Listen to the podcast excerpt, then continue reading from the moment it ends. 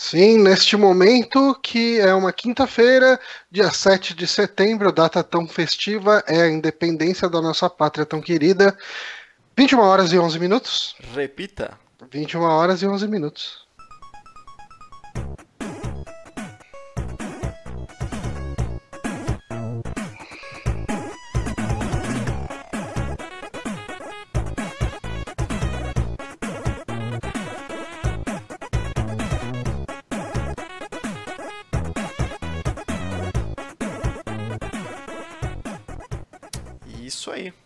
E estamos começando mais um saque aqui no Super Amigos.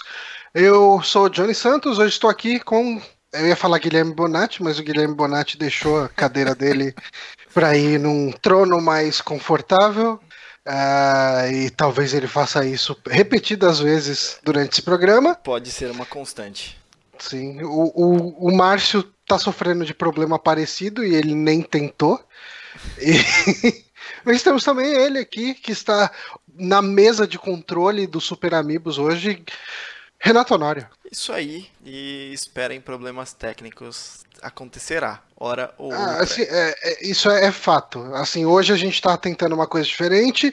Eu vou rostear o programa e o Honório vai controlar a transmissão, então ele vai botar aí as telas de fundo, vão, enfim, ele vai uh, gerenciar aí essa transmissão para que eu de repente não fique me perdendo como eu costumo fazer quando eu transmito e gerencio. Uh, mas enfim, a gente não vai esperar muito o Bonatti. Quando ele puder, ele vai voltar e vai sentar na cadeira dele.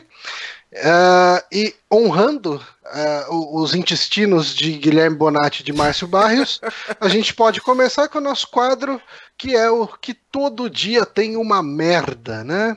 E hoje temos aqui que hoje é 7 de setembro, que é o dia da independência do Brasil. O que, que essa data diz para você? Renato Honório? Ah, a única coisa que eu lembro é o que todo mundo fala, que é erramos, devolve para os índios e, e, vamos tentar começar de novo. De verdade, putz, cara, é, não diz muita coisa, desculpa. é, é, então o que eu lembro era que sempre que, quando eu era criança, eu ligava na televisão no 7 de setembro, porque você, tipo, eu sempre estudei de manhã, né? Uhum. E, tipo, 7 de setembro eu consegui assistir os desenhos da manhã, né? Do, geralmente do Bozo, ocasionalmente da Xuxa, da TV Colosso, do, do que quer que ser, do que, do que quer que fosse né, o programa. E eu gostava muito de assistir os desenhos, porque era feriado, só que era interrompido toda hora por causa dos desfiles do exército, e... enfim, marchando e. e você... Eu falava, ai, que bosta, mano. E na sua escola você tinha que, que falar o hino e tudo mais, cantar o hino nacional? Não, ocasiões muito, muito, muito esporádicas, assim, era bem difícil. Comigo era uma vez por semana Caralho, não lembro se era bosta. segunda ou sexta-feira, ou era no começo ou era no fim da semana. A gente tinha que cantar o hino nacional, a escola inteira ia pra quadra. Eventualmente a escola expandiu, então foram para duas quadras. E aí era, cara, muita gente fazer, cantando o hino nacional. Eu lembro de uma vez, na época que eu tava no. Já, tipo assim, era bem no finalzinho já do ensino fundamental que a gente foi na outra unidade e todo mundo na rua cantou o hino nacional, assim, tipo, a gente foi, eles fecharam a rua e daí ergueram a bandeira, ficava na frente do prédio e a gente cantou ali o hino nacional, foi muito bonito e muito inútil. Porque, assim, é, né? Acho que o, o, patriotismo é uma coisa que foge a gente, né? Tipo, a gente eu, eu, vejo muito, né? O americano médio é um, um cara muito patriota, né? Sim. Mas assim, se eu fosse um americano, se meu país fosse grande potência mundial, respeitada, uh, e eu pudesse comprar, tipo, garrafões de 5 litros de suco de laranja a 2 dólares, eu também teria orgulho da minha pátria, mas aqui a gente tem malas e malas de dólares aparecendo. E, aparecendo e, e, e é o é, Fica difícil ser patriota desse jeito, né? Fica bem difícil. E você, Bonatti? O que, que, você me diz? É Oi. patriota? Cantava o hino, não cantava o hino?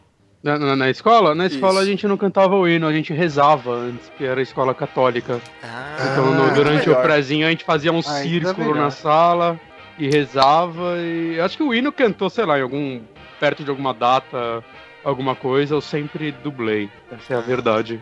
Sempre fechei a boca. Na época era mão no peito, hoje não pode mais por motivos.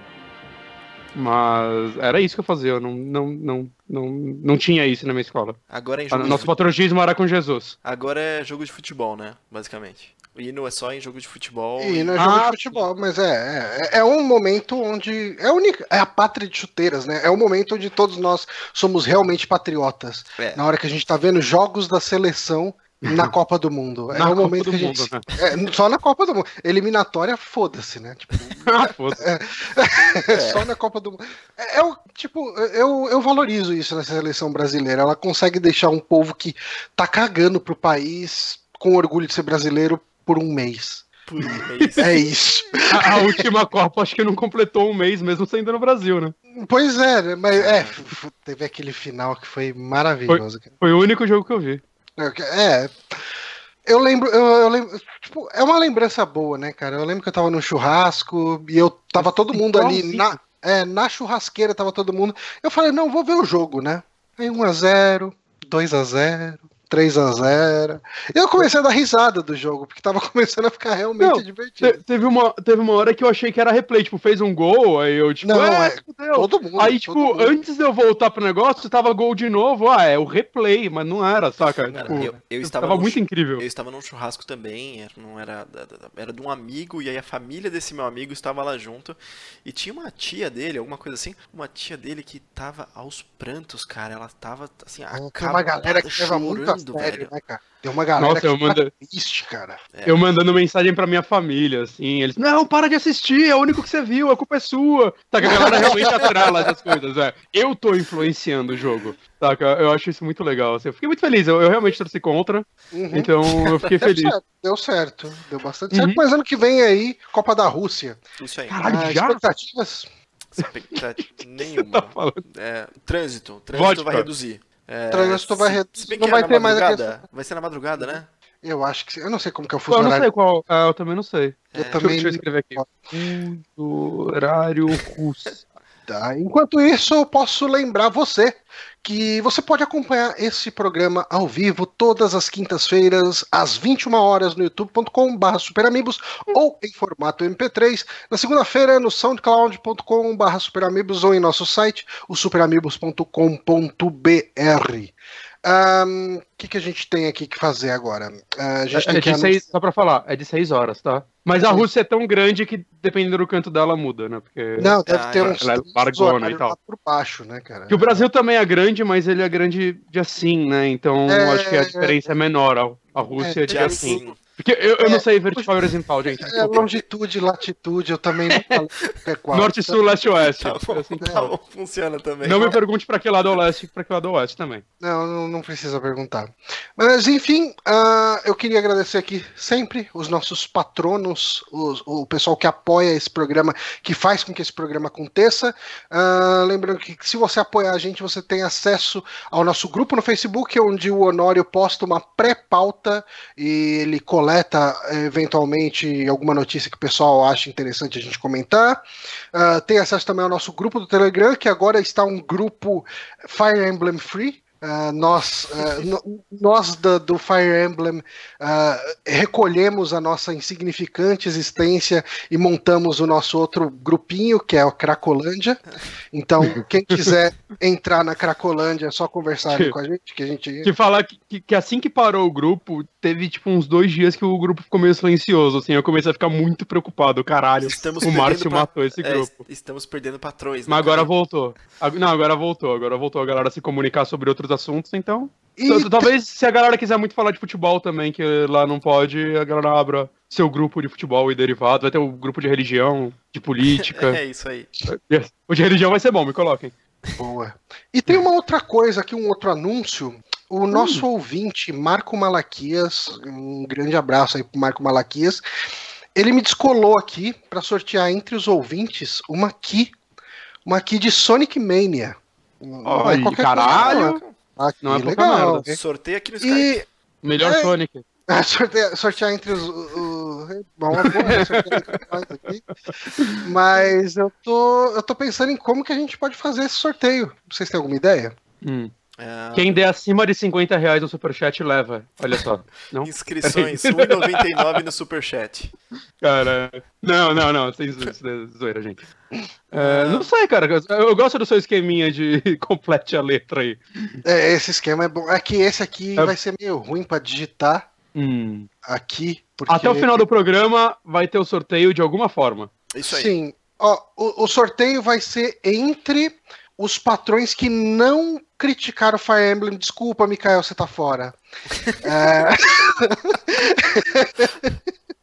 É, mas, bom, eu não vou conseguir. Eu vou estar tá rosteando aqui. Se vocês tiverem uma ideia durante o programa aqui, vocês me uhum. falem. Aí a gente. Bonatti, tá nas suas mãos, porque eu tô mais do que encucado com o que eu tô fazendo aqui, velho. Tá, então Caralho. o Bonatti vai ser a pessoa que vai pensar, hein? É isso aí. Não. Tá, então a gente pode já começar a falar das nossas eu, eu posso, Eu posso fazer só um anúncio também do show? Ah, verdade. Importante. Isso daí é bom anunciar. Dia 15 do 9, ou esse mês, que chama setembro, é, eu vou tocar é, no The Wall Café, vai ser o lançamento do nosso sexta CD, né? Com, exato, sexta que vem, com a Conflito. Vamos ter também a participação de duas bandas lá, o Forte Norte e o Laboratory. É, o, é open bar. Johnny não é open bar do The Wall padrão. Vai ser cervejas fodas mesmo e tudo mais. Por Cerveja isso que ele está um pouco acima. 50 reais. Quem não bebe é metade, 25. Então, para quem não beber, não quiser o open bar e tudo mais, 25 reais. Eu acho que vai ter mais coisas além de cervejas normais. É, não tenho certeza agora só de do cardápio, essas coisas. Mas vamos lá, vai ser bem legal. Estamos tá, organizando bem legal assim, o evento. Também vai ser aniversário do Adriano, o guitarrista. Então vai, vai ter coisinhas diferentes nesse show que eu acho que vão ser bem divertidas, assim, como, como um lançamento. E, e, as outras bandas que vão participar também são muito, muito boas. Se vocês quiserem correr atrás de ouvir o material deles, é Forte Norte e Laboratory. Forte Norte e Laboratory. Hum, acho que eu não conheço eles. Depois hum. eu vou dar uma caçada pra, pra dar uma ouvida no hum. som deles. Dá, dá, uma ouvida, eles são duas bandas bem, bem legais. É de alguém que eu conheço ou não? Eu acho que você não conhece ninguém, não, deles. É bem possível.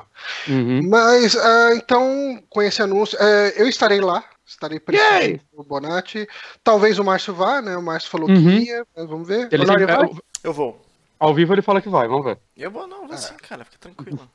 você vai, vamos ver o Márcio. Ah, o Márcio. Ah, tá. Uh, mas, enfim, show do Bonatti no The Wall, lá na 13 de maio. Na sexta-feira que vem, a partir de que hora ali? Umas 10 da noite? 11 horas? Eu só abri o flyer aqui de novo, gente.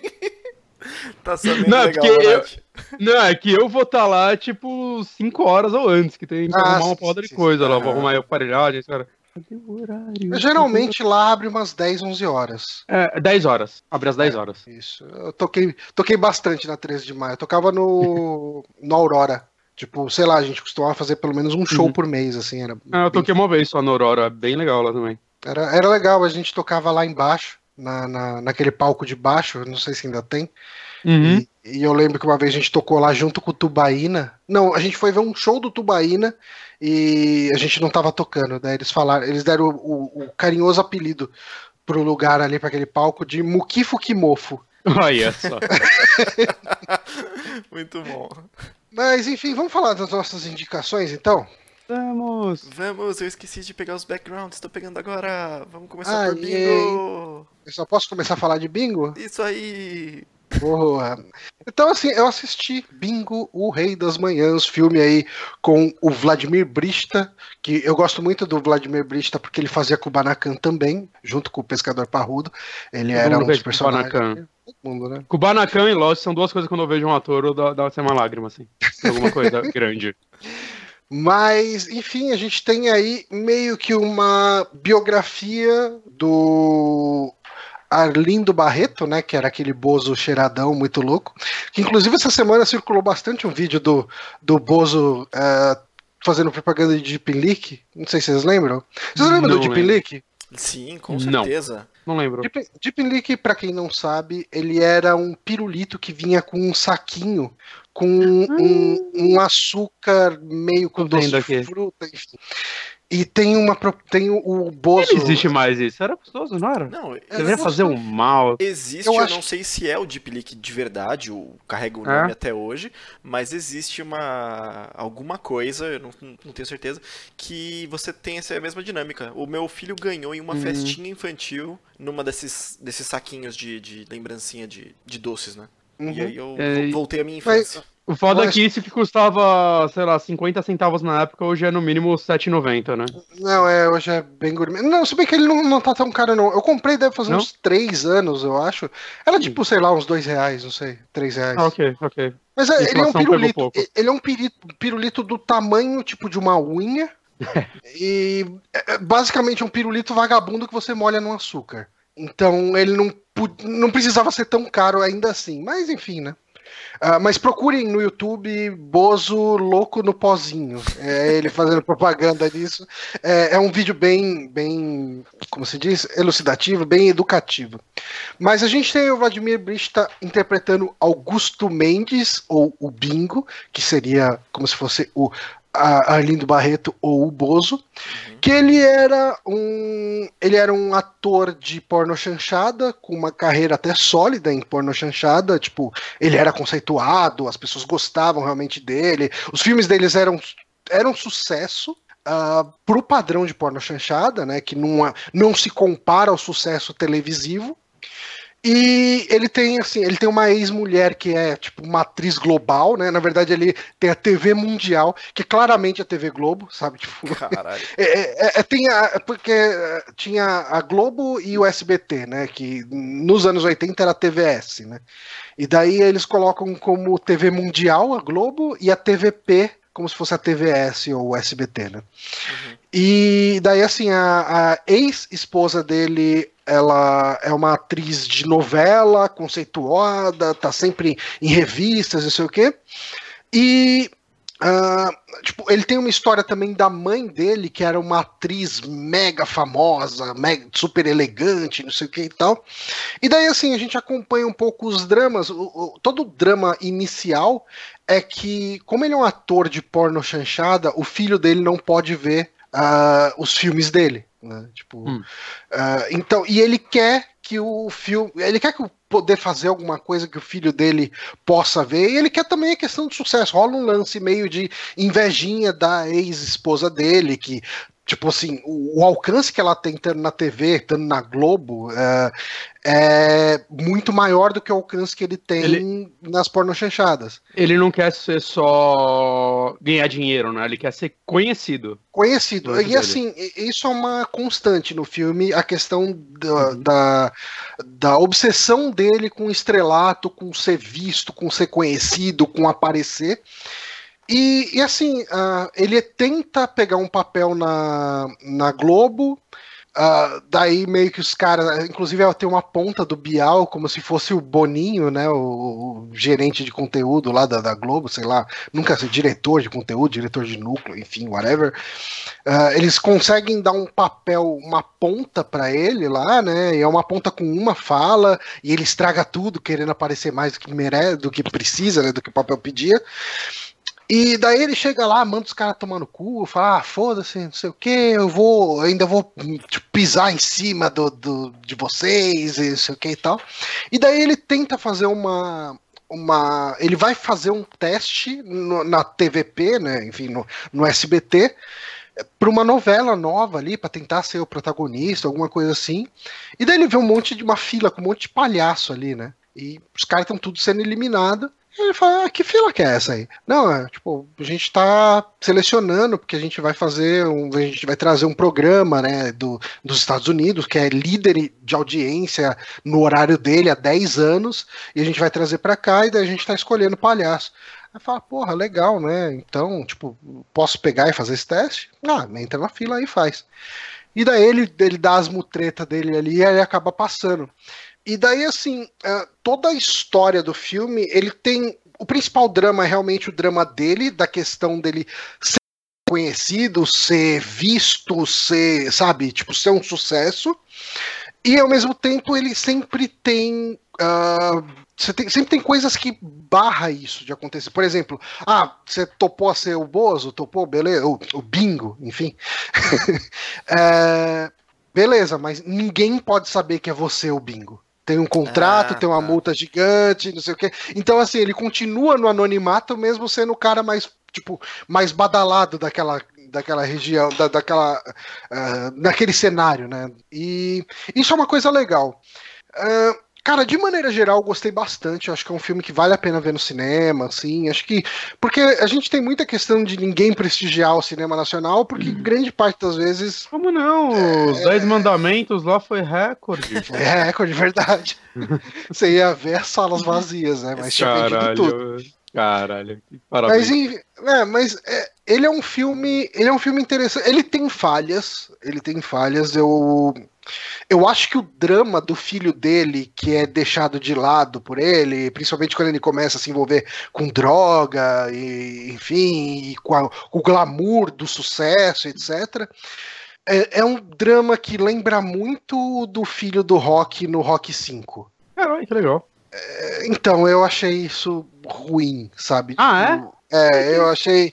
É, sei lá, cara, tipo. Tipo, é, eu... é, que eu acho que a ideia do Rock 5 é muito boa, saca? Eu sou uma das pessoas que defende um pouco esse. Eu acho Sim. que ele é mais executado, mas eu acho a ideda dele boa. E como você falou é, que esse é, filme mas é acerta em tanta coisa, eu pensei que eles tinham feito isso da forma correta. Não, não. É, é uma parte ruim do filme. Porque, assim, o Bozo, o Bingo, né? Ele claramente é um pai negligente, ele é um cara com vícios, e um dos vícios dele é o vício em fama, em holofote, não sei o quê. E ele negligencia a paternidade para ser esse, esse cara famosão. Só que, tipo, esse drama nunca é explorado. Você, você olha pro filho dele, você dá vontade de socar o moleque, sabe? Parece que faltam então, uns capítulos aí no meio. É, você fica é, do lado tipo do isso, Bozo. cara. É, você fica, ah, mano, se eu tivesse um filho chato, eu mala que nem esse, eu também.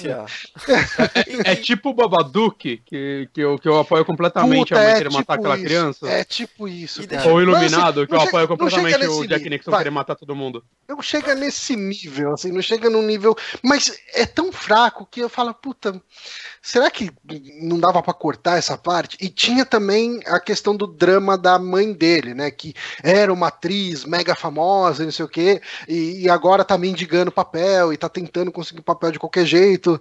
E, e daí tem essa história que anda muito pouco também, apesar dela ser meio que importante pro que culmina no final do filme. Mas é um drama, são dois draminhas tão pouco explorados que às vezes eu acho que podiam cortar um deles e deixar o outro melhor, sabe? E, Johnny, me diz uma tipo coisa. Tipo a segunda temporada de Demolidor. tipo, nossa, cara, como podiam ter cortado toda aquela parte da Hydra, né? É, me diz uma coisa.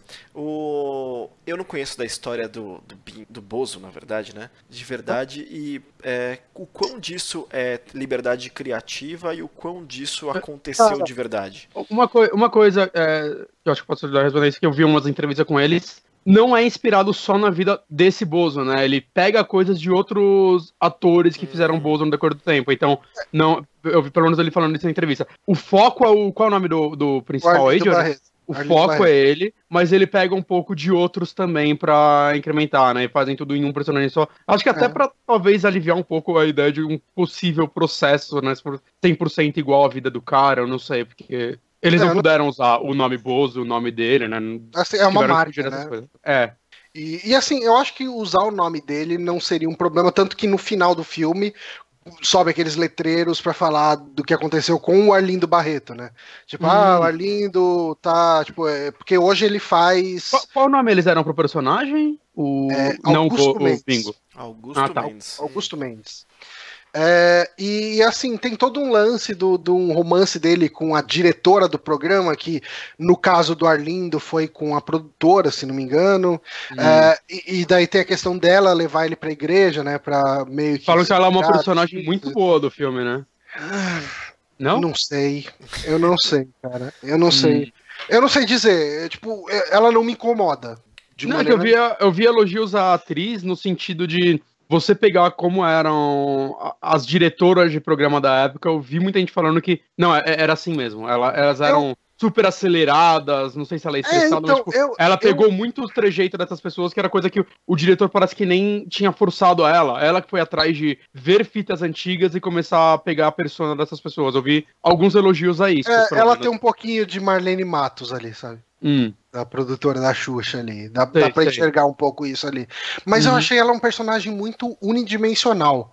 Ela é sempre aquela pessoa que tá. Tipo, ela é sempre a pessoa pilhada no trabalho e, e, e tipo, ela não. Até o final do filme, ela não abre para mais sentimentos, mais personalidade, além de ser a pessoa que tá sempre pilhada para fazer o programa. Sabe, ao mesmo mas, tempo. Eu, mas ao é mesmo o filme tempo, não é sobre ela? Então, sim, sim. Não mas, quiseram perder tempo de câmera é com ela? É, é porque ela é importante no fechamento do ciclo dele. Entendi. E, e assim, ele é um cara que ele se envolve com mulher o tempo inteiro. Tem uma hora que ele pega Gretchen no filme, e eu achei estranho usarem o nome Gretchen mesmo, quando todos os outros nomes estão trocados. Mas. A Gretchen não tem dinheiro para processar ninguém, né? Seria, muito, seria muito bom se fosse a Gretchen, né, atuando. Não trouxeram a Gretchen. Né? Nossa, né? ia ser bizarro. Não, Porra, ela já ia ser velha na, na época do filme. Né? Foda-se, cara, ia ser muito bom. Botaram uma atriz gata pra caralho pra ah. fazer a Gretchen. Puta que pariu. Mas, assim, cara, de maneira geral eu gostei. Assim, eu acho que ele tem deslizes, mas ele é um filme que ele apela muito pra nostalgia, para quem, cara, quem gostava de Bozo é obrigatório ver esse filme. Você tem cenas assim, dele zoando os moleques da plateia, você tem cena do, do a, a, lendária cena do Ei, Bozo, vai tomar no cu, sabe, no telefone. E, e tem muito, muito. Acho que uma parte muito legal do filme é realmente o bingo, porque ele tinha. É, ele era muito engessado quando entregaram o programa para ele. Ó, você tem esse script que é uma tradução do script gringo, e você vai ter que seguir esse script, não alterar nada e não sei o quê. Só que o negócio não funciona para a cultura brasileira. Uhum. Então ele começa a convencer os caras, fala, meu, deixa eu fazer isso aqui e tal. E ele vai fazendo as coisas e vão dando certo. Então por isso que às vezes me irrita um pouco a questão do personagem da, da Leandra Leal, né, da, essa produtora porque dá a impressão que ela não fez nada pro programa dar certo, sabe? Dá a impressão que todos os méritos do programa é só do bingo. É só do, do Bozo, assim, sabe? Tipo, Você acha que não é? Cara, eu acho. Não deveria ser, talvez. Eu acho que não deveria. Eu acho que seria mais interessante na narrativa se eles mostrassem os dois como parceiros, sabe? Tipo, a, a parceria que ela oferece pro Bingo no filme é, ok, tipo, faz sua coisa, eu meio que. Eu passo um pano. Tipo, não é nem que eu passo um pano. É assim, ó, Tipo, é, assim, antes ela só vetava, sabe? Aí depois uhum. fala, ah, faz aí, se der merda, a culpa é sua, sabe? Tipo, é, uhum. mas não, não eu, eu, sinto que falta, assim, eu acho que seria mais interessante pro filme se eles se ajudassem, se mostrassem um início de parceria antes para chegar no lugar onde chegou. Porque assim, é, o pessoal fala, ah, spoiler, spoiler. Cara, é a história do cara. Todo mundo sabe ah. que o Bozo faz coisa na, em igreja, né? Faz. Uh, uh, ele prega em igrejas vestido de Bozo hoje em dia, né? O, o Arlindo Barreto. E ele fala como aquilo foi importante tudo. Eu não sabia, spoiler. Ah, não. É, eu também não sabia, cara.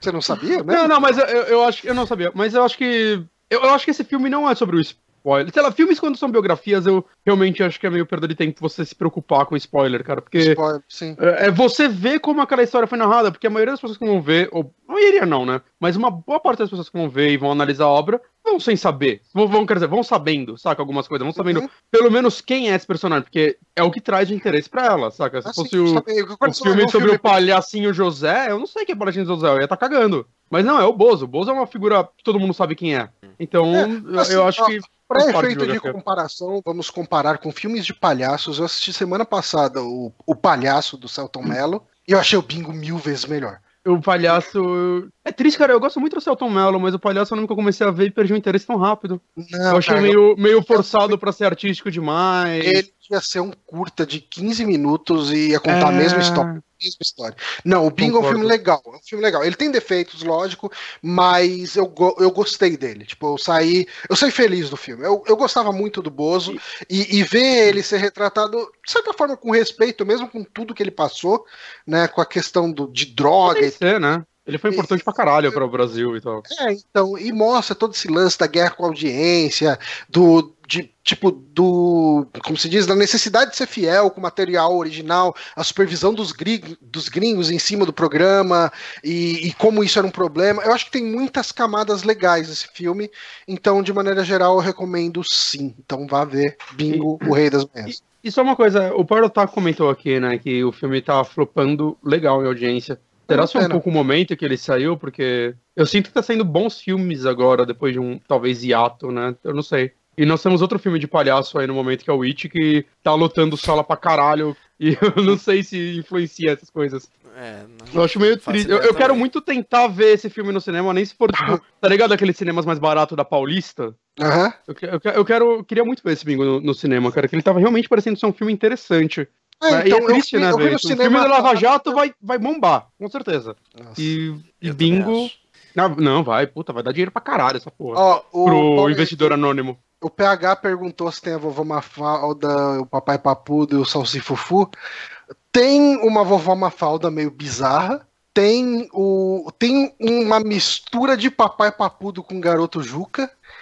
E não tem o Salsifufu. Mas o, o Mikael perguntou aqui: Uh, Johnny, bingo ou palhaço gozo? Esse bingo ele é tão palhaço gozo que, uh, tipo, quem gosta do palhaço gozo vai curtir o bingo também. Caralho, legal. É, mas é isso. Uh, eu falei Arlindo Cruz, talvez, em algum momento. É, o Arlindo Cruz é o, o, o sambista. Aqui o PH fez uma piada aqui. Eu não sei se eu falei ou não, mas eu falei. Uhum. Não, é Arlindo Barreto. Tipo, não é Arlindo Cruz. Mas é isso. Uh, eu sou host dessa merda, esqueço. então eu que tenho que puxar as outras indicações. A próxima indicação aqui é a do Bonatti. Bonatti, o que você andou jogando aí nesses últimos dias? Eu estou jogando de uma forma mais apaixonada do que eu esperava Yakuza Kiwami, ou Yakuza, antes que alguém me corrija, parece. Mas foda-se, eu vou falar Yakuza o resto do programa, tá bom? Valeu. É, e se eu falar katana no momento, vai ser katana e não katana. Se você se preocupar com isso, foda-se. Foda é, eu estou jogando esse jogo que é um remake do, do primeiro jogo da franquia. E, cara, é uma franquia que, vamos dizer assim, antes dele eu tinha jogado o primeiro no PlayStation 2. É, não inteiro, meu PlayStation 2 morreu na época que eu tava jogando. Ele é um dos jogos que foram pro limbo, né? Junto com Resident Evil 4, Okami Kingdom Hearts 2, que foram jogos que eu tava jogando ao mesmo tempo. Meu PlayStation 2 morreu e eu nunca vi o final. e eu joguei Yakuza 3 quando saiu para a PlayStation 3. Foi um dos primeiros jogos que eu comprei. Eu comprei o PlayStation 3 em 2010. E ele foi um dos primeiros jogos que eu peguei quando eu tava atrás de exclusivos e tudo mais. Uhum. E era muito legal porque o Yakuza 3 tinha um vídeo resumão do Yakuza 1 e 2. Na verdade, eram dois vídeos, eles eram separados, eram bem longos, contando a história de todos, saca? Tipo, dos dois que tinham antes. Isso foi uma coisa muito interessante, que me ajudou a vender o jogo e tudo mais, né? E pelo que eu vi, isso daí seguiu para os outros jogos. Acho que o 4 também tem resumão dos outros. Eu acho que eles fazem sempre, porque é um jogo onde a história é muito importante. Ah. Nesse ano, no Brasil, não no Brasil, não, no, no Ocidente, nós tivemos no começo do ano o lançamento de Yakuza Zero. E agora, desse, do Yakuza Kiwami, os dois jogos já saíram no Japão há, há um tempo, né? O Kiwami saiu no começo de 2016, né? Isso saiu agora aqui. O Zero, acho que é 2015. E ano que vem a gente vai receber Yakuza 6, que também já saiu no Japão há um tempo, né? É sempre atrasado. A tradução dessa porra é sempre toda cagada. Então, o 2 que vai sair no final do ano no Japão, pode esperar uns dois aninhos aí pra sair aqui, infelizmente. Não, peraí, peraí. E... Não é o 2 que a gente é, viu semana passada que chegava em dezembro? É dezembro então, no Japão. japonês só? Só o japonês. Me informando legal então, pessoal. Beleza. Não, a gente comentou que ia sair o 1 agora e o 2 em dezembro. A gente comentou isso. Sim. É, provavelmente vai sair também aqui com um bom atraso, né? Uma pena, assim, porque eu não vejo por que demora tanto para traduzir esse jogo, já que eles não redublam a dublagem é toda em, inglês, em japonês ainda e tudo mais. E assim, eu não sei, quando saiu o Zero, eu tava muito afim de jogar ele, mas eu não sei, eu fui empurrando com a barriga e tudo mais, né? Assim como outros jogos da série, porque eu lembro quando eu joguei o 3, eu gostei muito dele. E aí saiu esse esse do 1, né? Que ele saiu a um preço mais baixo aqui no Brasil. Físico ele saiu a 150 reais. E digital 110, eu acho que ele tá na PSN, ou 30 dólares. Eu achei ok, é um preço atrativo pra eu ver se eu ainda me importo com essa franquia. Uhum. Né? Mesmo algumas pessoas é, me falando que o zero é melhor para começar. A, a, empresa fez o zero visando isso. Apesar dele ter referências a outras coisas, é, parece que esse remake do 1, que é feito na engine do zero, ele puxa algumas informações do zero e acrescenta nele e tudo mais. Só que, sei lá, eu, eu não vejo problema em começar do 1, mesmo porque eu joguei ele na época bastante. Saca? Certo. Então tá sendo bem divertido relembrar. Agora, o que é Yakuza? É uma, é uma franquia meio bizarra de se explicar o porquê ela é tão boa. Saca? Eu já ouvi falar, eu já ouvi falar que ele é um sucessor espiritual de Shemui. Shemui. E é, ele é o, o criador de Yakuza, o Toshihiro Nagoshi, hum. ele era um dos produtores de Shemui. Né? Ele trabalhou, ele é um daqueles caras que tá na SEGA há muito tempo. Ele trabalhou, ele acho que é diretor de toda a franquia Daytona USA, tá ligado? Ele uhum. fez uns outros jogos de corrida lá, ele fez o Shemui, na, na, ele foi pra Nintendo uma época, ele trabalhou no, no F0 de GameCube, que dizem ser um dos melhores, se não o melhor é que fizeram. E aí ele criou essa franquia Yakuza que ela é realmente muito espelhada em Shemui, só que eu sinto que ele entendeu o que fudeu Shemui, que é é um jogo super ambicioso. Então, Yakuza é quase, em alguns termos, o primo ou filho pobre de Shemui. Uhum. Ele, eu tava vendo esses dias um vídeo do Digital, Digital Foundry é, explicando o Shemui, que eu nunca joguei. E eu sempre tive curiosidade, ao mesmo tempo que rola aquele Saca, os fãs de Shenmue são tão apaixonados que criam preconceito em mim, e eu queria saber o que tinha tanto interessante, e a Digital fez um review muito detalhado dele, e eu comecei a ver o porquê esse jogo era tão foda, saca, as ambições dele, uhum. saca, você ia, sei lá, comprar uma latinha de Coca-Cola, era toda modelada, linda, você comprava em 3D, enquanto você vai no, no Yakuza, você compra coisas, você compra comida pra caralho,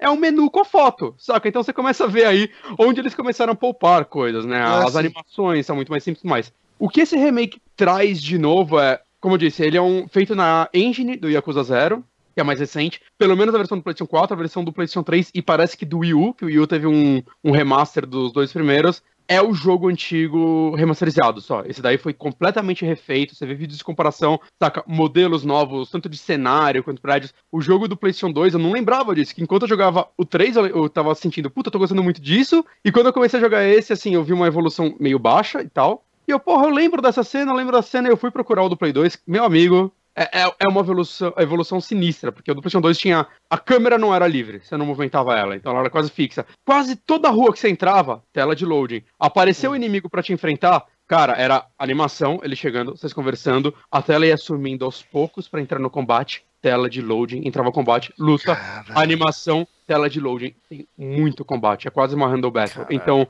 é quase impraticável jogar a versão de PlayStation 2, pelo menos para mim, assim. Tanto do 1, uhum. acho que o 2 segue o mesmo padrão. Já esse já é bem mais dinâmico nesse sentido, né? Você vê um cara, ele chega, ah, você não tá. E, uh, afasta a câmera, vocês lutam.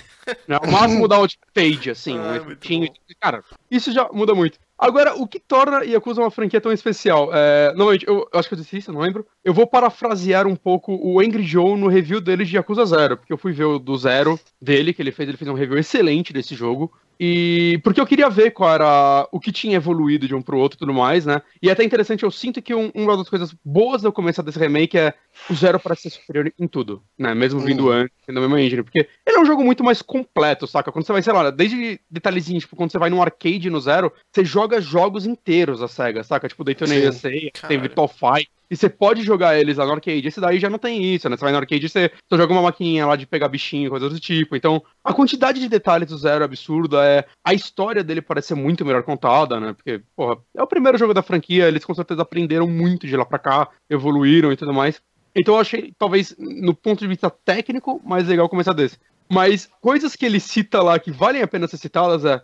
Cara, você começa a jogar, é um jogo. Vai, ele é mundo aberto, só que o mundo dele é um bairro. É minúsculo. Uhum. Ponta a ponta em, sei lá, dois minutos. Você vê uma rua para atravessar, uma avenida. Parede invisível. Ele é lotado de parede invisível. Ele é lotado de objetos que você trava neles. Ele é um jogo extremamente burocrático em suas mecânicas, saca? É, uhum. Ele parece um jogo de Dreamcast, realmente, assim, aqueles jogos. Você chegou no negócio que quer interagir, você encosta nele, não tem nenhuma animação qualquer, aperta X, vai dar um fade, aí já é a animação dele mexendo.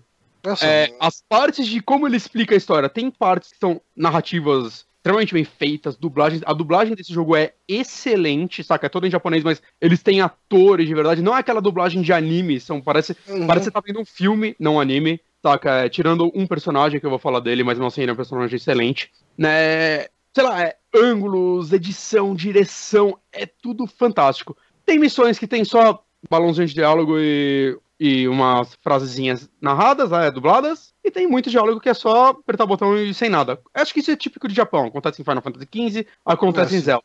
o jogo tem uma história extremamente séria, mas quando você joga ele, ele se solta, tipo, Japão. Então, na hora do, da luta, ele é um beat'em up. Isso é, uma coisa, isso é uma coisa que eu achei bizarra. Oh, desculpa te cortar. No, no Fire Emblem Heroes, não, o Echoes, que eu tô jogando, uhum. no 3DS, você chega numa vila, você vai conversar com pessoas aleatórias, tipo velhinho, sei lá, daí uhum. o velhinho fala com dublagem a porra toda. Você vai falar com alguém que vai te passar uma side quest, ele não tem voz. Cara, é, então aí. Ué. Mas então, mas eu consigo ver isso, e, e o Angry Joe ele cita, inclusive, que no, no Zero, além desses três estilos de cutscene, tem umas que é tipo, só tipo como se fosse uma fotografia, assim, com pouquíssimo movimento e uma narração em cima. Hum. Saca? Aí ele fala, mano, por que eles escolheram quatro estilos artísticos para se contar uma história? Saca? E eu sei o porquê. Cara, esse cara, ele entendeu que, mano, não dá para fazer um negócio no nível Shimui. É, esse é jogo, assim, ele é. é escolhe, ele, cada Yakuza que sai. Batalha, ele ia lutar. Cada Yakuza que sai, ele é best-seller absurdo no Japão. Mas absurdo, assim. Saca, pros padrões japoneses. Vende muito, é uma franquia muito grande. Não é à toa que, além desses, tem muitos spin-off. Tem Yakuza de zumbi, tem os de samurai, que parecem ser extremamente interessantes, né? Mas nunca vieram para cá. O de zumbi veio, porque uhum. zumbi vem de qualquer lugar, samurai talvez não, que é uma pena, samurais são legais, mais legais que os zumbis. É, mas assim, no ocidente ele é um jogo extremamente de nicho, ele nunca vai vender como, sei lá, um GTA, saca? Ele nunca vai vender... Eu lembro quando eu joguei o Sleeping Dogs, eu pensei, caralho, por que Yakuza não é assim? Saca? Porque o Sleeping Dogs é bem inspirado, é uma mistura de Yakuza com, com sei lá, com talvez GTA, um pouquinho de Batman, né, no combate. Eu, cara, por que não é assim? E quando começa a jogar Yakuza, você começa a ver que, tipo, fazia muitos anos que eu não jogava Yakuza quando eu joguei Dogs, é porque esse jogo tem que ser assim, de certa forma, é. Existe, na, nessa mistura completa dele, existe algo único. Quando ele saiu pra PlayStation 2, eu lembro que eles cortaram muito conteúdo, que era daquela época que eles falavam, vamos tirar isso porque os Estados Unidos não vão entender. Então tem aqueles bares de... Lá é chamado de cabaré, que na verdade é um bar que você vai para sei lá, tomar uns drinks, comer um negócio, e tem uma mulher lá, mas não é um negócio de prostituição, ela vai sentar e só conversar com você e te acompanhar, né? Ela é uma hostess. É, já ouvi falar nisso. Tem isso no Japão, eles cortaram isso no americano. E nessa versão tem isso. Eu, nesse aqui, no um pelo menos, tem só dois, cada um com uma menina. E eu, ah, eu vou fazer isso para pegar o troféu dela. É por isso que eu fiz. Uhum. Cara, não, é muito interessante, porque não é. Tem um, um leve quê de estereótipo, tem um leve quê de humor, mas elas, elas acabam contando cada uma uma história com personalidade muito séria, saca? Uma delas, por exemplo, é lésbica. E, e vai contando a história dela. Ela trabalha naquilo, ela fala: ah, Meu, eu fui criada num colégio, só tinha meninas. Eu me acostumei a sempre estar em volta de meninas. E ela começa a falar, tipo, de uma ex-namorada dela que trocou ela por outra mulher. E beleza, ela não tem raiva dela, ela se apaixonou, ela nunca me traiu e tudo mais. E por que ela teve que sair do Japão e morar numa ilha? Porque ela queria se casar e no Japão um casamento gay é proibido, saca? Então ele começa a pincelar esses detalhezinhos. Que eu, que é eu acho, caralho, como, como isso é Saca, e vai de 8 a 80, saca? Tem, tem uma missão, por exemplo, que você encontra uma menina vendendo fósforo na rua. E aí você, ah, vou lá falar com ela. E, tipo, que loucura é? Você começa com uma musiquinha de humor e tudo mais. E você, caralho, que missão bizarra, ela tá vendendo fósforo. Aí no decorrer dessa missão começa a se aprofundar na história dessa menina, né? Por que ela tá vendendo fósforo? Ah, ela conheceu um rapaz e tudo mais. A família dela tem uma, entre aspas, fábrica de fósforo. Que é hum. a mãe e o pai dela fazem fósforo num, num quartinho. E é isso. E, cara, fósforo não é lucrativo, né? Deixa eu falar pra vocês, assim, okay. existe isqueiro. E ela pegou esses, essas caixas de fósforo pra esconder, vender escondida da família. Ela não quer levar esse negócio pra frente. Mas porque ela precisa de dinheiro que ela queria comprar um presente para essa paixão dela. E começa a se aprofundar e escalar ao ponto de virar uma história triste pra caralho sobre a família que tem a fábrica de fósforo. Caralho, quando isso aconteceu? De uma hora pra outra, assim. Quando que isso aconteceu, gente? Um... Tava um negócio tão leve. Por um minuto eu fiquei confuso no quando que isso acontecia por ela estar tá vendendo fósforo. Tipo, que... 2005 que, que o jogo é... é e o, e o, jogo foi lançado em 2005 e eu acho que isso aí se passa no começo dos anos 2000 mesmo. Ah, tá. Beleza. Saca? Agora, a história do jogo, cara. A história do jogo é, é uma parada que eu tô apaixonado ao nível de, ok, eu vou jogar todos os jogos da franquia. Eu tô falando literalmente. Eu tô muito feliz que eu descobri que eu tenho todos os PlayStation 3 que deram na Plus, menos o 3. O 3 eu tinha físico, né, como eu comprei naquela época e tudo mais. E o 4 e o 5 eles deram na Plus. Eu não lembrava de ter pego o 5, mas eu descobri que eu tenho ele. Então, uh, não vou nem gastar dinheiro. Saca? Eu, eu nunca joguei um jogo tão, meu Deus, eu, eu quero acabar esse jogo para pegar o zero na sequência que eu tô maluco para saber como a história foi para aí. Como esses personagens criaram para aí. A história desse primeiro é bem simples, mas ela é muito inspirada em filmes de Yakuza, né? Eu acho que eu disse isso no começo, que lá no Japão é, a dublagem é feita por atores de filmes ou apresentadores até de TV e tal. Tem, é um elenco bem famoso, assim, saca? Que tá lá, né? Provavelmente aqui a gente não vai conhecer. Quando saiu nos Estados Unidos o primeiro, eles pegaram, tipo, Mark Hamill, os caralho, foi o único que foi dublado em inglês né, tem uma galerinha famosa dublando, só que essa, esse remake eles ignoraram isso, é só em japonês, porque é o que a franquia levou a seguir e eu acho que é meio importante para ela. É um jogo muito japonês, sabe? É como uma série que eu sempre vivo citando aqui, 20 Century Boys. Se um dia for feito, se essa história não fosse passar no Japão, é, é um, é um ela negócio... não faria sentido. Não, é, um fora do Japão cultural, não faz né? sentido. Realmente. É um negócio bem cultural. exato. a pessoa que tá procurando esse tipo de cultura, o idioma não vai ser um problema para ela. Então ela vai aceitar ouvir a e... voz em, em, japonês. Não precisa ser. E o problema eu acho que eles, eu acho que eles entenderam também que esse jogo não vai vender mais sem dublagem em inglês. Quem tá atrás de Yakuza é uma galera que quer viver esse cantinho japonês. Como eu disse, o jogo, o primeiro pelo menos, é só um bairro. Mas é um bairro tão japonês, é uma, um bairro tipo. O sushi de isso, eu acho que é verdade, é, é um bairro tipo a Augusta do Japão, saca? É uhum. É um. Só que devia ser uma rua, um bairro inteiro. Então é um bar que tem é, lojinhas, saca? Restaurantes, tem, tem um boliche, tem um arcade, tem uma pracinha deles. Então tem muitas coisinhas assim. É, é um bar de comércio, de. que as pessoas vão se divertir, tipo, o centro do lugar. E você tem que, tipo, ah, eu vou entrar nesse lugar para viver essa aventura Japão, basicamente. Você fala alguma coisa, Johnny? Não, não, não, pode seguir. Pode seguir. A história desse jogo, desse primeiro, ela começa bem simples, né? Eu só vou falar um pouquinho do começo dela, porque eu não quero estragar como ela se escala, né? Mas uhum. basicamente ela se começa, acho que nos anos 90, em 90 e pouco. É, você tá no papel do, do Kiryu, é, Kazuma Kiryu, na verdade. É, eu só vou falar o nome dele porque tem muitos nomes, tem muitos personagens que eu sei quem eles são. Mas é um lance com coisas japonesas. Eu não consigo decorar os nomes porque eles não são comuns a mim e pra mim é difícil decorar. Justo. É, é uma deficiência minha. Foda-se, desculpa, gente. Não, tamo junto. É... É, é difícil, é nome esquisito. Não, não, não, é o Bruno e o Carlos, saca? É o Quírio, uma, uma Ruma, saca? Eu não lembro. É, enfim, basicamente, ele faz parte de uma família. É, tô trazendo um paralelo também eu tô lendo Vagabond, que é a história de Musashi, e eu tô vendo por que existe Yakuza Samurai. Existe muito um, um lance ainda samurai nessas, na máfia japonesa, né, na Yakuza. Que são o lance das famílias, de até um pouco de honra entre elas, é, umas pessoas que. Eu não sei, eu comecei a ver muito uns paralelos, assim, por outra além dessa essa outra obra. É, é bem interessante ver como isso, de certa forma, escalou pro Japão até hoje. Não, não que Yakuza seja algo bonito, né? Eles são criminosos. Mas mas até entre eles existe uma honra, né? Que, uhum. que existe na bandidagem aqui no Brasil, né, gente? Tem honra nenhuma aqui, não. É... e, e, dentro disso você Tem começa a ver. A honra do PCC. É... Você começa a ver algumas diferenças, né? Porque no Japão, por exemplo, o lance de armas de fogo é extremamente grave. Né? Não pode, você não pode ter arma de fogo. É um crime muito sério lá, saca? É, a polícia, assim, acho que só as forças mais armadas, mais tensas lá vão ter armas. Normalmente os caras vão com cacetete. E isso vai, tipo, pra própria Yakuza, né? Isso eu tô falando que é importante pra história, né? Tipo, é, você matar alguém lá é sério, cara. Olha que negócio absurdo. Assim, imagina uhum. você vive num país onde a morte é algo sério. Você não pode matar alguém. Taca, você matar alguém até pra dentro de Yakuza é tipo, caralho, o que você tá fazendo, cara? Calma aí. Não precisa chegar a isso. E a história é, é, meio sobre isso. Você é um cara que tem uma, faz parte de uma família e tudo mais. E, você, e mostra que você tem um lance de muita amizade entre com outro cara. Eu só vou falar o nome dele que eu tô lendo aqui, que é o Akira. E a irmã dele, Yumi, eu acho. É Yumi. Eu tô lendo aqui, gente, não decorei nada disso. E, saca, vocês são um grupinho, uma família e tudo mais. É, vocês cresceram juntos no orfanato. E existe uma, uma crushzinha sua com a Yumi e tudo mais. E, e, saca, uma amizade muito forte entre vocês três. E você faz parte de uma família, vocês fazem parte e tudo mais. E no meio disso tudo, o que acontece é que um chefão, meio que, se não me engano, chama eles pra lá, a Yumi, e ele tenta abusar dela. Nisso, o Akira vai lá e mata esse chefão.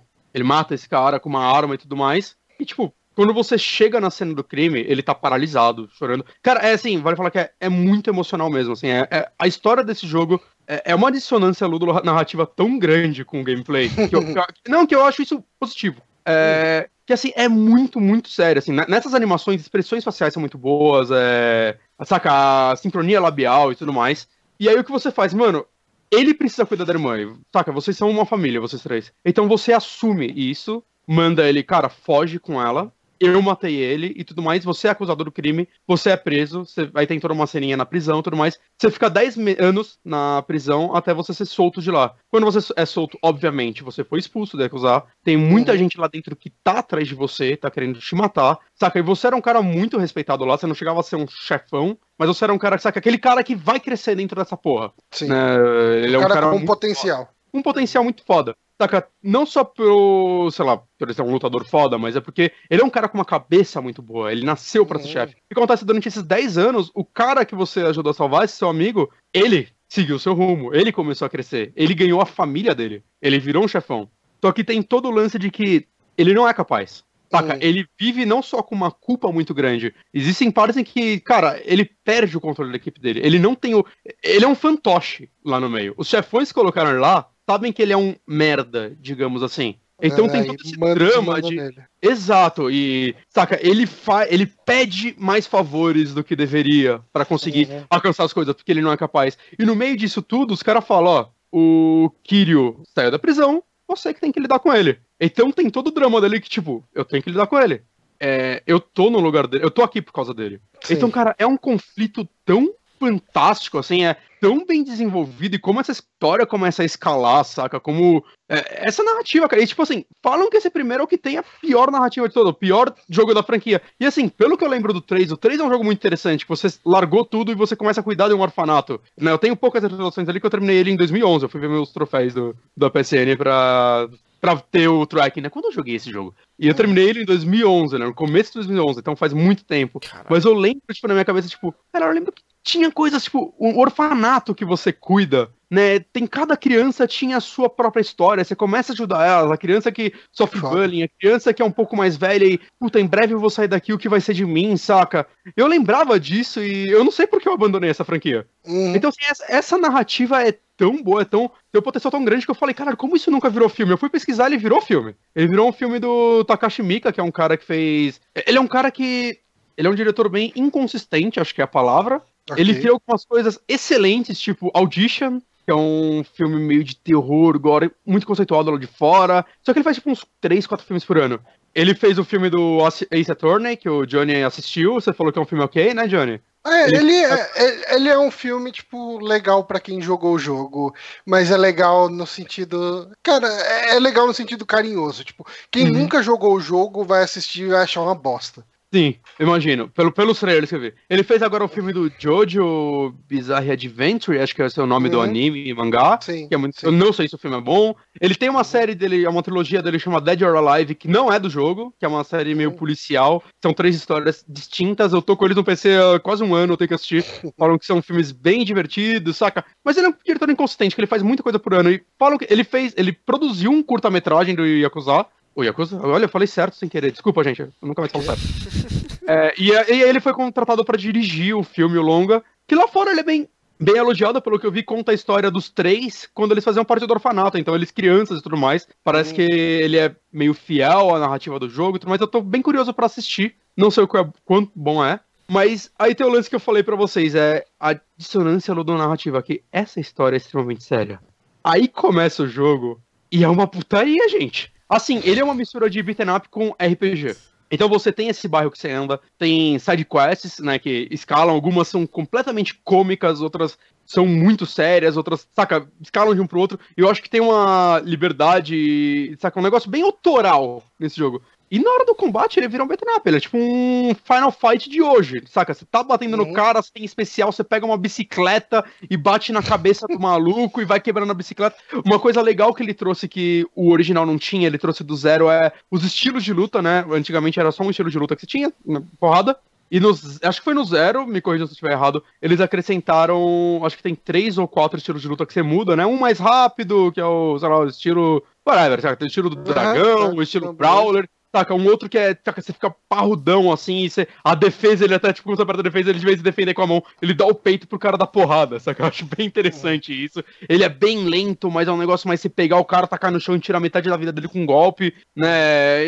Isso é interessante, né? Cada um deles tem sua própria skill tree, você vai evoluindo os golpes, os ataques. É, além dos ataques evoluir, você vai. Sei lá, tem mais que. Tem várias skill tree, na verdade, são quatro três que você vai evoluindo com pontos de experiência que você vai ganhando lutando e fazendo quests né? E uma que você ganha só numa quest, que é quando você encontra um personagem que eu esqueci o nome, mas é um cara de tapa-olho, alguém do chat vai saber o nome dele e me falar. Uhum. E que falam que, pelo que eu sei, ele continua nos outros jogos e falam que jogar o Zero é incrível porque você descobre toda a história dele. Ele é o personagem que eu ia falar que ele tem uma dublagem mais anime. Ele grita pra caralho, ele é um cara pouso, ele tem um tapa-olho, ele usa uma roupa de oncinha. E saca, esses combates é porque tudo, o tempo todo ele quer, ele quer te combater. Ele quer vencer você na porrada. E ele faz de tudo para te chamar na porrada, saca? Desde se vestir de policial e falar, você tá com alguma arma, se você tiver com alguma arma, qualquer coisa, ele vai cair na porrada com você. E ele é tipo, eu não sei, eu sinto que ele é meio o Joker da parada. Não sei se ele é inspirado diretamente no Coringa, mas ele é esse tipo de personagem. Ele é louco, ele quer cair na porrada com todo mundo e, ao mesmo tempo, tipo, a primeira cena que ele aparece, ele é um cara meio chefão de uma máfia, de uma família. Não sei se ele era uma família ou se ele é só um braço de uma família, eu ainda não entendi isso. E você tá, sei lá, soltando porrada no maluco que vem, sei lá, você só tá. E esse cara é, na verdade, um funcionário, não. Qual o nome, cara? Um thug dele. Um capanga É, um dele. capanga. E quando ele vê e tal, ele, "Ô, então você tá mexendo com o Kiryu, e tipo, ele quer cair na porrada com você. Do nada ele tira uma faca e ele vai matar o cara. assim. E é muito foda que, tipo, a cena tá muito cômica, saca? Isso era agora no comecinho do jogo. Ela tá, tipo, saca, ele é espalhafatoso, tá uma musiquinha mais lá. Quando ele tira a faca e vai pra cima do maluco, assim, você vê, muda a expressão dele, a música para. Saca, como eu disse, morte é um negócio sério. Tudo Uhum. trava, você segura o braço dele e você sabe, se eu não segurasse o braço dele, esse personagem, ele ia matar esse cara. Ele não se importa, saca? Ele é, um, ele é esse tipo de personagem. Pelo que eu vi, um pouquinho que eu vi da história do Zero, conta toda a escala desse cara. Parece que você até joga com ele em alguns momentos, até ele chegar nesse nível, saca? Do ponto que ele era um capacho. E a O galera Zero tá quanto ele. no Play 4? Hã?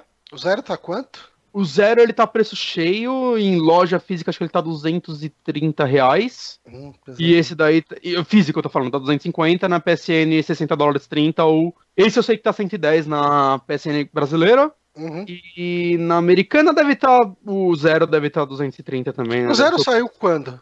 Aqui no Brasil no começo do ano, em Ah. janeiro, eu acho. Lá fora eu acho que 2015. Nossa. Assim, é um jogo muito Aqui no. Brasil ou no Ocidente, você disse? É, no ocidente, desculpa. Ah, tá, tá. tá tá. vendendo nas lojas aqui, né? É, Uhum. Cara, eu não sei, é, é uma narrativa. Mas é, é Eu, estranho eu gosto, essa- é gameplay, eu gosto como o gameplay dele não se leva tão a sério. Na hora do gameplay, cara, é só gostoso pra caralho, assim. É que eu tô Eu- achando chega- estranho eles lançarem dois jogos tão perto, assim, da mesma franquia, né? É, então, ah, só uma coisa, o Aqui, Caio me falou aqui, é o Majima, o nome desse personagem. Uhum. Cara, então, é que lá fora eles eram perto, né? O Zero saiu e aí eles fizeram esse remake do 1 em cima da engine dele e agora estão fazendo do 2 também. Né, mas é, é que eu não sei, é que parece que tem uns retconzinhos nesse remake, pelo que eu entendi, Ah, entendi. pra casar. Sabe, é, como o remake de Resident Evil do. O Resident Evil, que saiu pra Ah, GameCube, sim. que ele tem uns, algum, acrescentaram coisas novas, tem uns retconzinhos e tudo mais para de arquivos que levam a tanto ao Resident Evil Zero quanto aos subsequentes jogos, né? Mudaram algumas coisas na escrita e tudo mais. Eles fizeram um pouco disso nesse, saca? Eu, não sei, cara, eu tô, eu tô bem apaixonado por essa franquia, assim, de uma forma que eu não esperava. é, Ao ponto de. É, é interessante também, pra quem quer jogar todos, eu tinha na minha cabeça, puta, cada jogo tem 60 horas, fodeu. Não, é. Se você for jogar, vai, quero focar na história principal, é coisa tipo, esse tem vai 15, 17 horas, então dá pra você focar na principal. É interessante pra você ir pra side quests, talvez não seja interessante você fazer todas, se você tá com pressa. Tá, que eu tenho muito na minha cabeça, ah, quando eu for jogar os outros, eu acho que eu vou jogar mais correndo. Eu não sei, talvez eu me perca no mundo deles tanto quanto eu tô me perdendo desse, porque eu, eu não sei, eu não, eu não quero parar, saca? Eu tô, eu tô no Uhum. capítulo 6 ainda com quase 20 horas de jogo.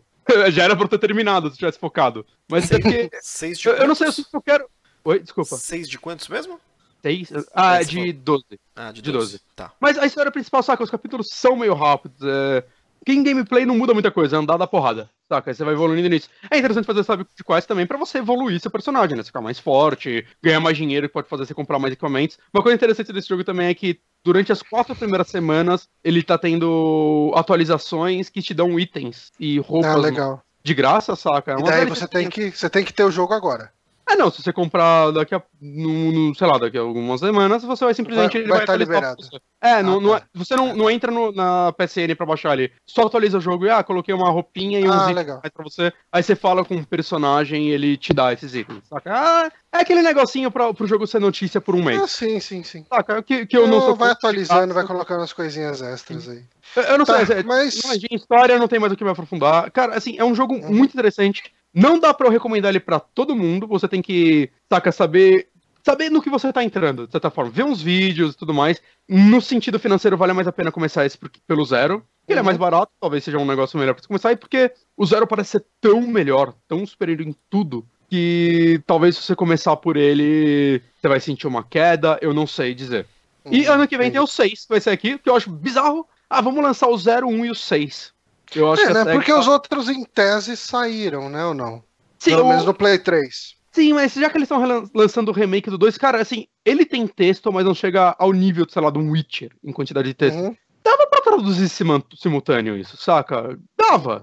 Eu não sei, é... depende, é, isso aí depende muito de como eles querem comercializar. É, é a persona também demorou, acho que um ano e tudo mais, né? Uhum. É uma uhum. pena, porque vai ficar um... Eu devo jogar o 0, 1, e talvez se eu conseguir correr, eu devo jogar a trilogia 3, 4 e 5 no Play 3, saca? Que eu tenho acesso, mas eu vou pular o 2, que eu não vou jogar a versão de PlayStation 2. Tá. Então eu vou pular eles. Mas é uma pena isso.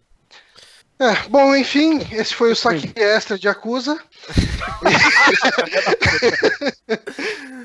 Uh, e vamos para a indicação do Honório. E eu vou, vou correr aqui, prometo que vai ser rapidinho pra gente. Pra gente Desculpa, é, gente, é que é um jogo difícil de falar em 10 minutos. Eu fiquei muito feliz que o Márcio ia gravar hoje, que eu falei, então eu vou falar. É, o, o Bonatti tá aproveitando, né, cara, que o Márcio não tá e ó. Desculpa, desculpa. Bom, vamos lá.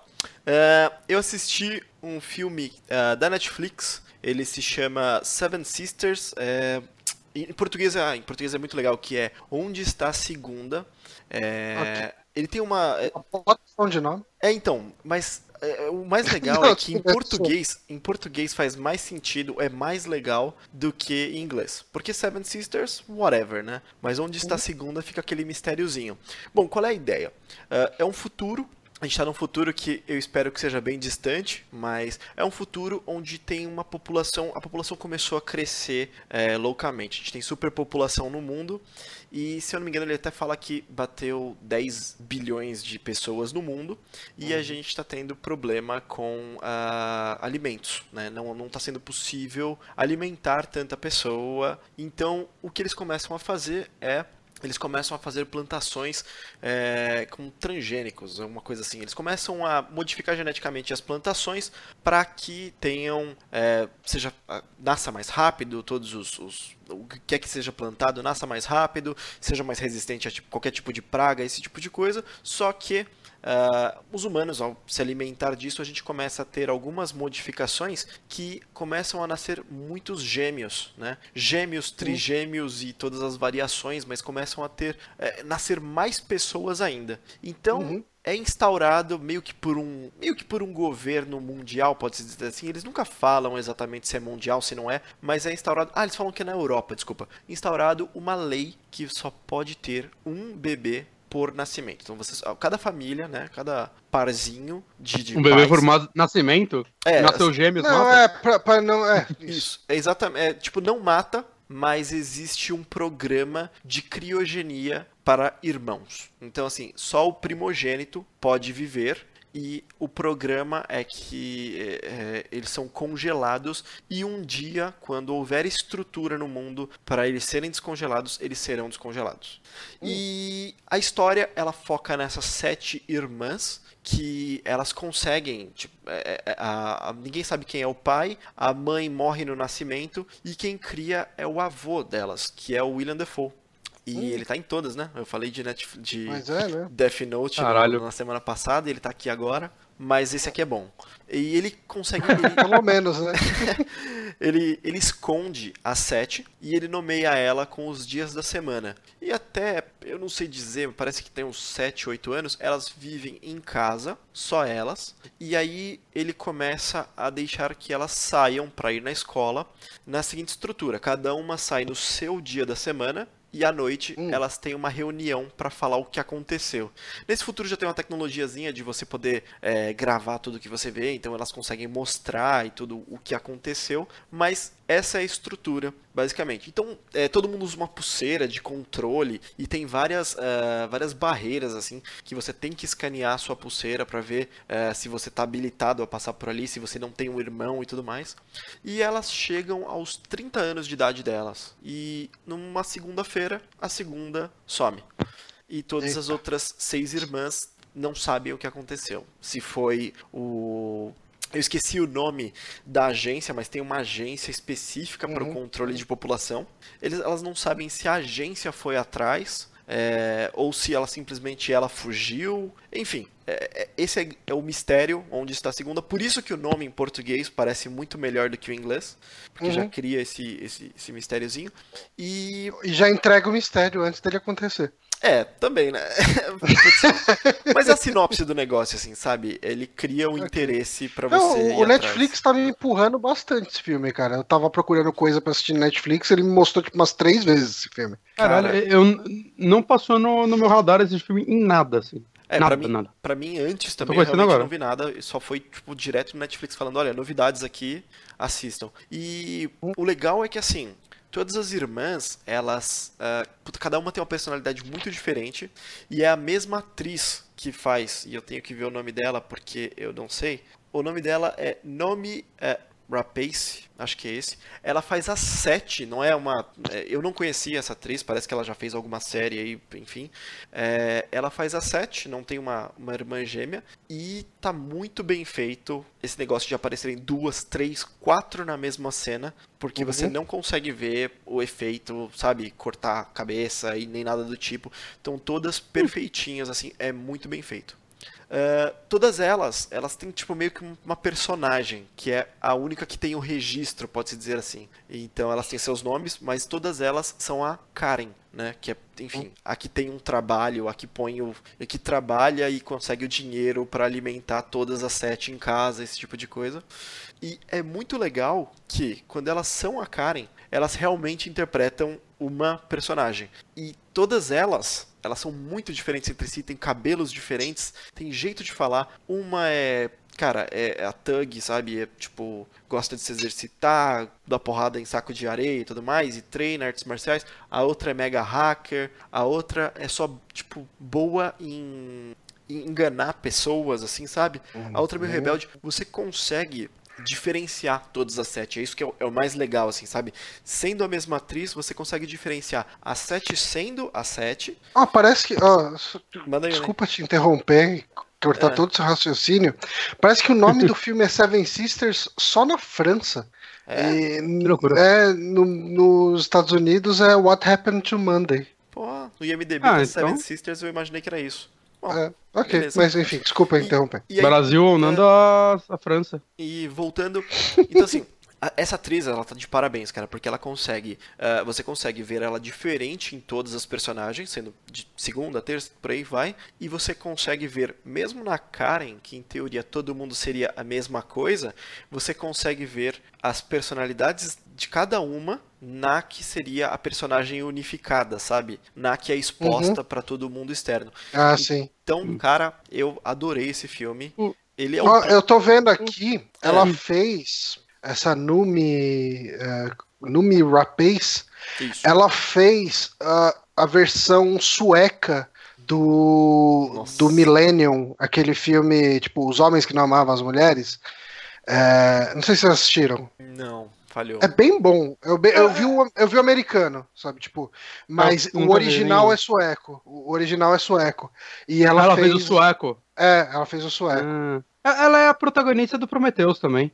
Olha só. Ela é a protagonista do é, Prometheus. É, Elizabeth Shaw. É, a Elizabeth Shaw. E uma coisa, o Caio Coelho comentou aqui que lembra a Tatiana do Orphan Black e realmente, né, eu vi a primeira temporada dessa série há uns anos atrás e é, né, uma, é uma protagonista que faz uma porrada de de personagens diferentes, se eu não me engano, elas são clones uma da outra. Isso. E aí tem uma que é hacker, uma que é, sei lá, eu mais não, louca. Eu não assisti Orphan Black, mas vendo reviews, vendo o que, uhum. que as pessoas tinham achado, a comparação era clara, assim, todo mundo puxava que era uhum. muito parecido com Orphan Black. Legal. Eu, eu não, não tenho como comparar, porque não assisti, mas é, o filme é muito bom. Lembra também o Ed Murphy em todo o filme dele.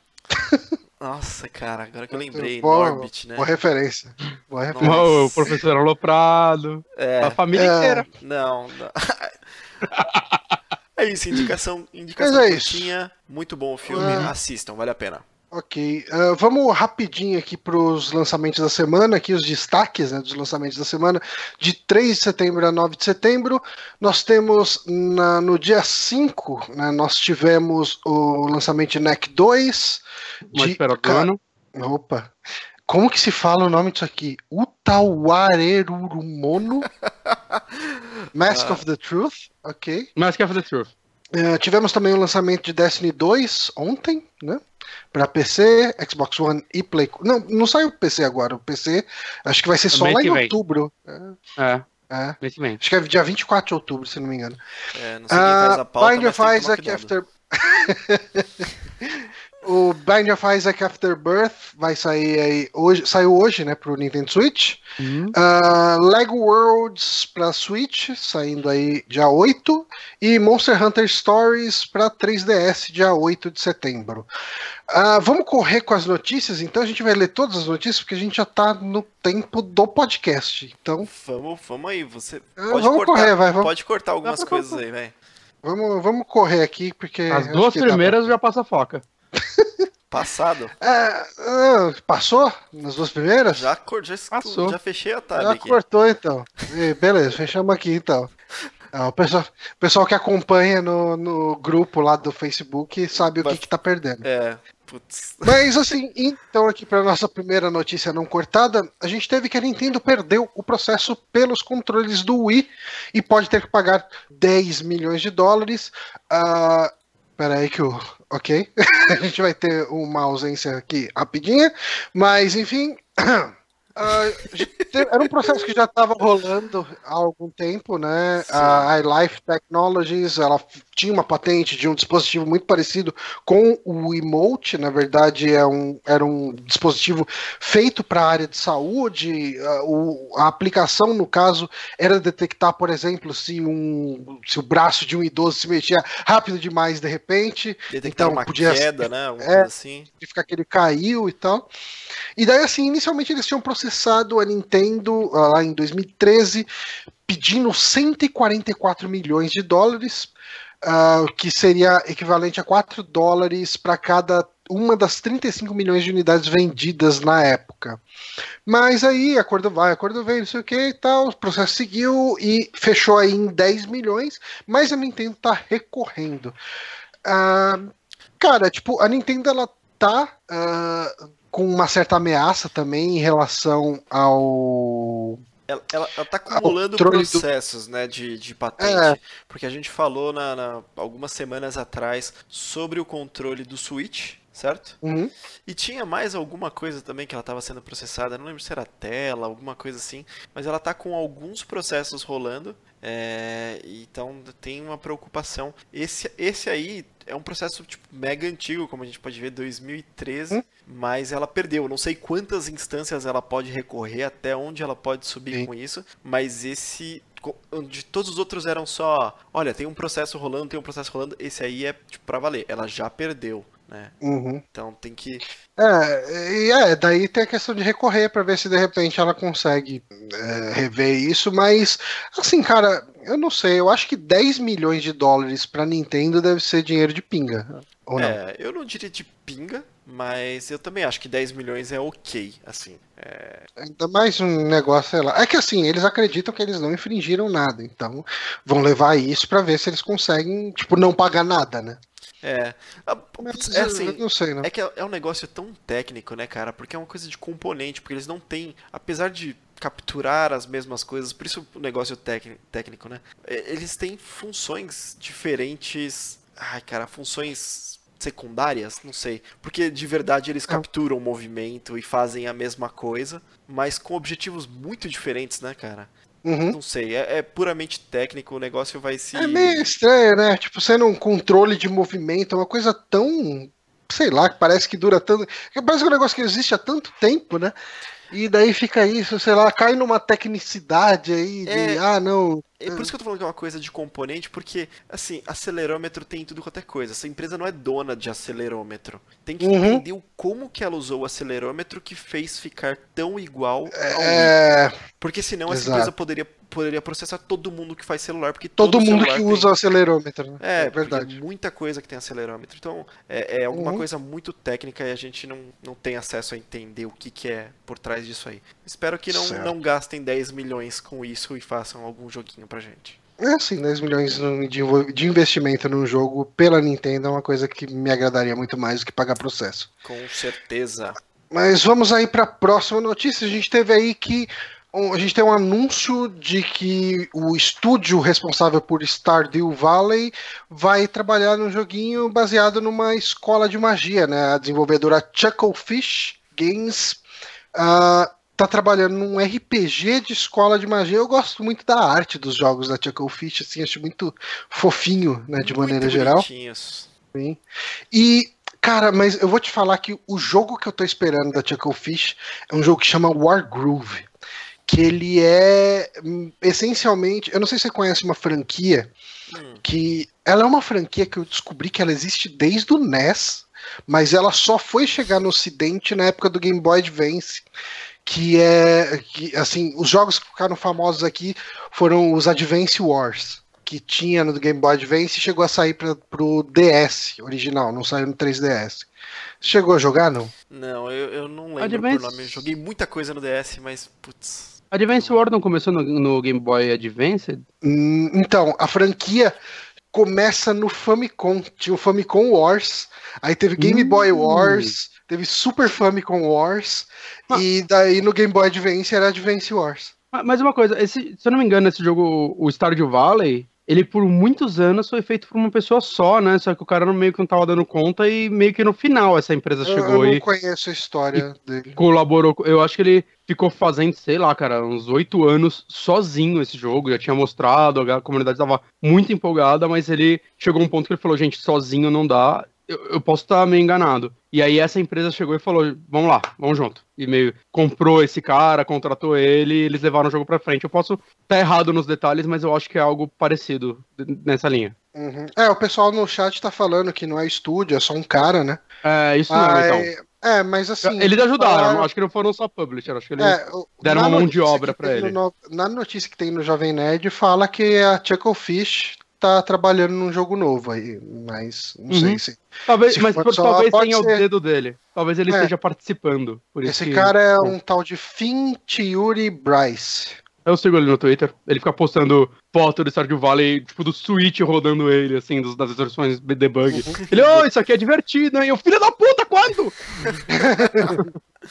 Mas então fiquem de olho aí numa possível, num possível Harry Potter do. É, é isso que eu ia falar. Da cara. Eu vi. Eu não é muito interessante. Eu, eu devo ter caído em algum bait, né? Porque eu vi assim: Harry Potter de. da Chucklefish, desenvolvedora de Stardew Valley, está em desenvolvimento. Eu fiquei mó felizão. Falei: caralho, legal, beleza, um joguinho de Harry Potter. Não, né? Não é licenciado Harry Potter. E a gente não faz ideia de como é que vai ser isso aí. Mas é uma escola de magia, é. então enfim, pode ser uma coisa interessante. É. Ah, às vezes licença nova é até melhor. Ele pode ter uma liberdade bacana. Beleza. Mas a próxima notícia, Bonatti, você pode ler a próxima aqui pra gente? É claro que eu posso, Johnny. A próxima notícia é. Leonardo DiCaprio. Essa, né? Não curtou. É né? isso mesmo. Leonardo DiCaprio pode interpretar Coringa em filme de origem. Hum. É, porque a gente comentou, acho que da, da, última vez, né, que aquele filme de origem do Coringa, produzido pelo Scorsese, é, a, a, produtora, boatos e tudo mais, pode querer o DiCaprio para interpretar o vilão. O que eu achei extremamente estranho, porque um filme de origem leva a crer que vai ser alguém novo. E o DiCaprio não é um. Apesar dele ter esse rostinho bonito e é, jovem, ele não é um jovem. É, ele não é um jovem, né? Ele já tá Passando tá dos 40, passando dos 40, cara, mas, 50, né? Mas ele tem talento pra isso, cara. Que, não, que ele... Ele, tem talento, ele, tem talento, ele tem talento pra isso. Ele tem talento pra mas, isso. Mas assim. Se ele quiser interpretar um jovem, ele consegue. Ele tem 42 anos, não tá chegando nos 50, falei merda. Mas 42 anos não é um jovem. Mas assim, falando em talento, eu concordo. Eu acho o DiCaprio um ator excelente. Há muito tempo eu falo isso. Tá? Que ele é um puta. Desde que ele descobriu, o Martin Scorsese ele descobriu ele, ele parou de fazer romancezinho, ele é muito bom. Na verdade, até antes, né? Você vê aquele filme que ele fez com o Johnny Depp lá, o Aprendiz de Sonhador. Ele tá excelente naquele filme e tudo mais, né? Acho que ele perdeu um pouco de moral no Titanic para muita gente, porque ele virou galanzinho, mas ele é um ótimo ator, o DiCaprio. Mas eu não acho que ele tem a cara de Coringa. Claro, o Heath Ledger também é. não tinha, virou o melhor Coringa do cinema. Mas eu não acho que ele tenha cara de Coringa. Eu não acho que ele tenha então, porte mas de Coringa. É, é que aí errado, tem o lance que é uma coisa de origem, né?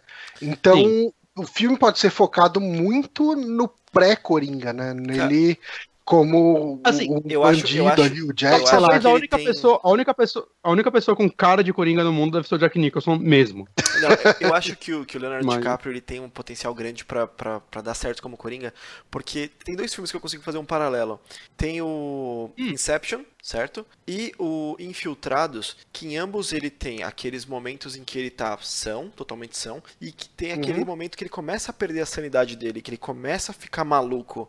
A gente consegue ver nesses dois, nesses dois papéis que ele fez. Infiltrados é um puta filme. Ele, ele começando a tipo, ficar maluco e não entendendo o que é realidade, e, e, e se, sabe? E, e, não sendo compreendido pelos outros personagens e tudo mas, mais. Mas então, eu, mas... eu consigo ver isso funcionando bem, mas... cara. O quanto esses boatos só não existem porque tá o Scorsese no meio e eles Saca, ah, não, é tipo filho do Isso, isso, é um mega boato mesmo, porque rumores é... indicam que. Ah, não, sim. Isso, sim, isso sim. é o tipo de coisa. Baseado que... em porra nenhuma, isso é... DiCaprio vai ser o Coringa. Isso é o tipo de coisa que produtor solta para criar interesse para ver se convence, sabe? O produtor vai lá, solta, e aí fala assim, ó, oh, tá vendo? Aí depois vai falar com o cara de verdade, sabe? Meu, olha só a aceitação disso aqui. Saiu e tá todo mundo já cogitando, Sim. todo mundo querendo. É, tipo, pra mim esse tipo de coisa. Eu não acho que. Eu acho que você soltou é que... antes de falar com ele, sabe? Pra mim é, é foda especular sobre isso também, porque eu. Eu não tô botando fé em nada que a DC faz, saca? É... Cinco filmes do Coringa em paralelo, algo assim, cara calma, saca? Apesar de, saca, eu querer acreditar nesse, porque eu não acho que o Scorsese entre em algo para perder. Uhum. mas sabe o que, que eu acho que vai rolar? Eu acho que antes desse filme sair, Scorsese sai do projeto. Bem possível. É, bem, possível. bem, bem, bem, vou, bem, bem possível. Vou... Então, Scorsese saindo, um eventual DiCaprio sairia junto. É... Eu acho que eu acho que esse filme Ó, não vai vou... acontecer. E assim, eu muita gente mete uma... o pau no Coringa do Jared Leto. Eu não culpo ele porque ele é um ótimo ator, gente. Eu, eu não acho que ele Saca, eu, eu, acho que ele tá tomando mais pedrada do que merece. Eu acho que, ah, no caso sim. do eu acho, eu acho que erraram todo aquele Coringa. filme é uma merda. Erraram no Coringa, não no ator. Exato, não nele. Porque esse eu nem achei o Coringa um pouco mais baixo do filme.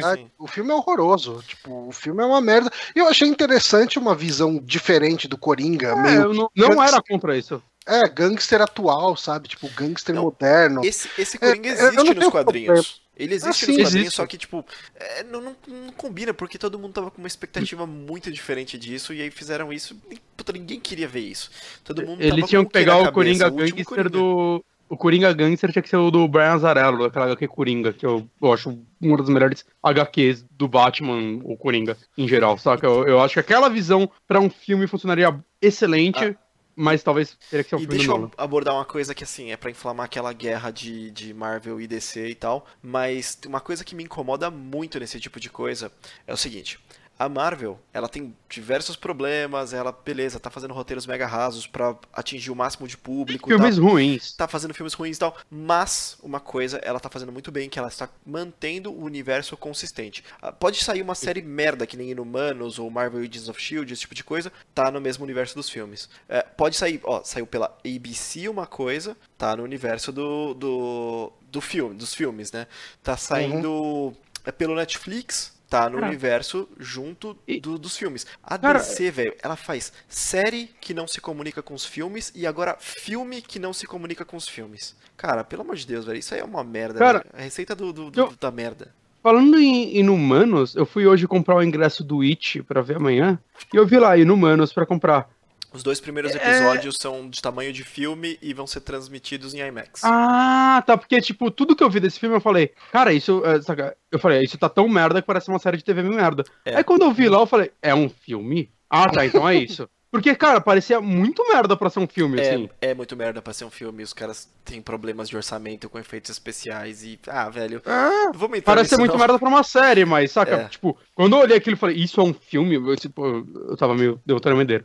Meio mal. É. é.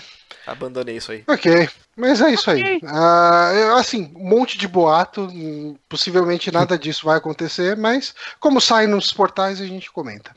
Uh, agora uma notícia aqui é uma notícia mesmo, não é um boato. É o que aconteceu com o episódio 9, né, Honório? Oh, meu Deus do céu. É isso mesmo? É isso mesmo. Ah, que bom, porque possivelmente eu excluí essa daqui também.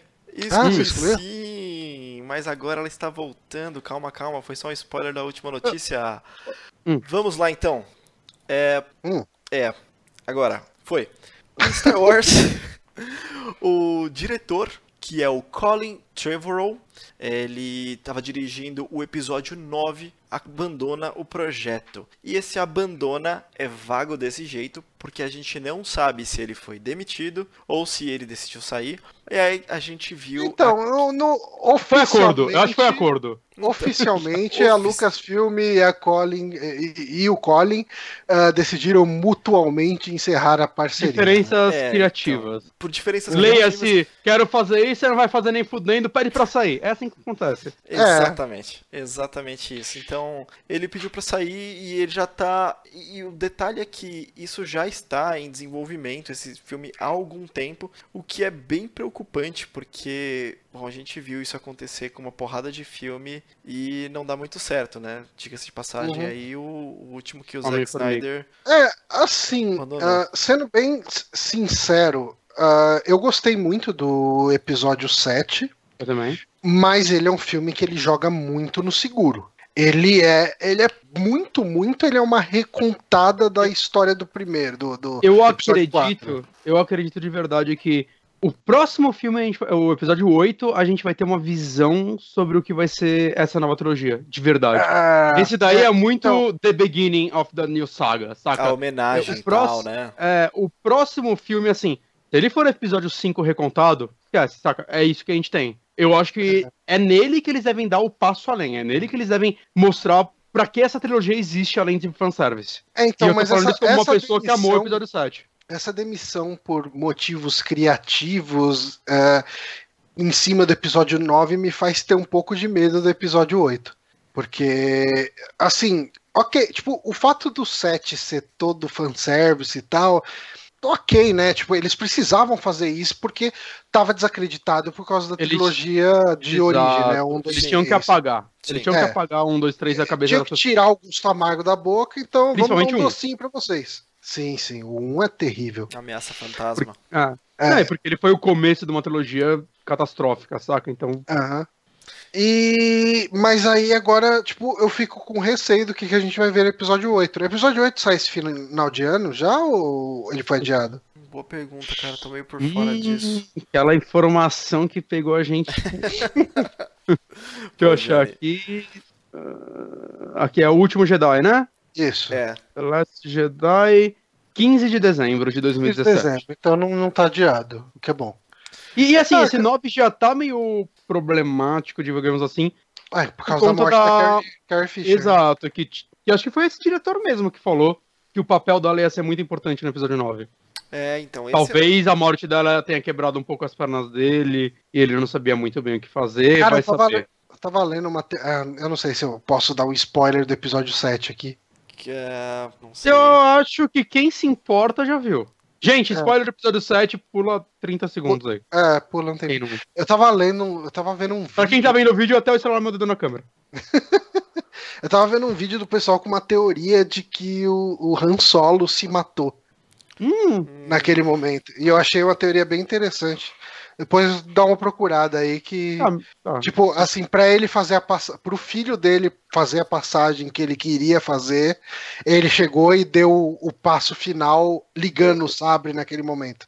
Eu, eu não acredito nisso, cara, porque eu acho que ele ter morrido ali foi o, o lance. É, poeticamente foi o lance do filho dele abraçar o lado negro. E é Abraçando o lado negro. Então, Mesmo porque é... eu tô falando isso até em no questão de direção e fotografia, na hora da cena tá uma puta luz no filho dele, quando sim, o Han Solo morre, uhum. começa a chegar a sombra. É uma cena linda isso. Tomara sim, que você não tenha falado isso com 35 segundos do começo. Eu ainda não estralei o dedo.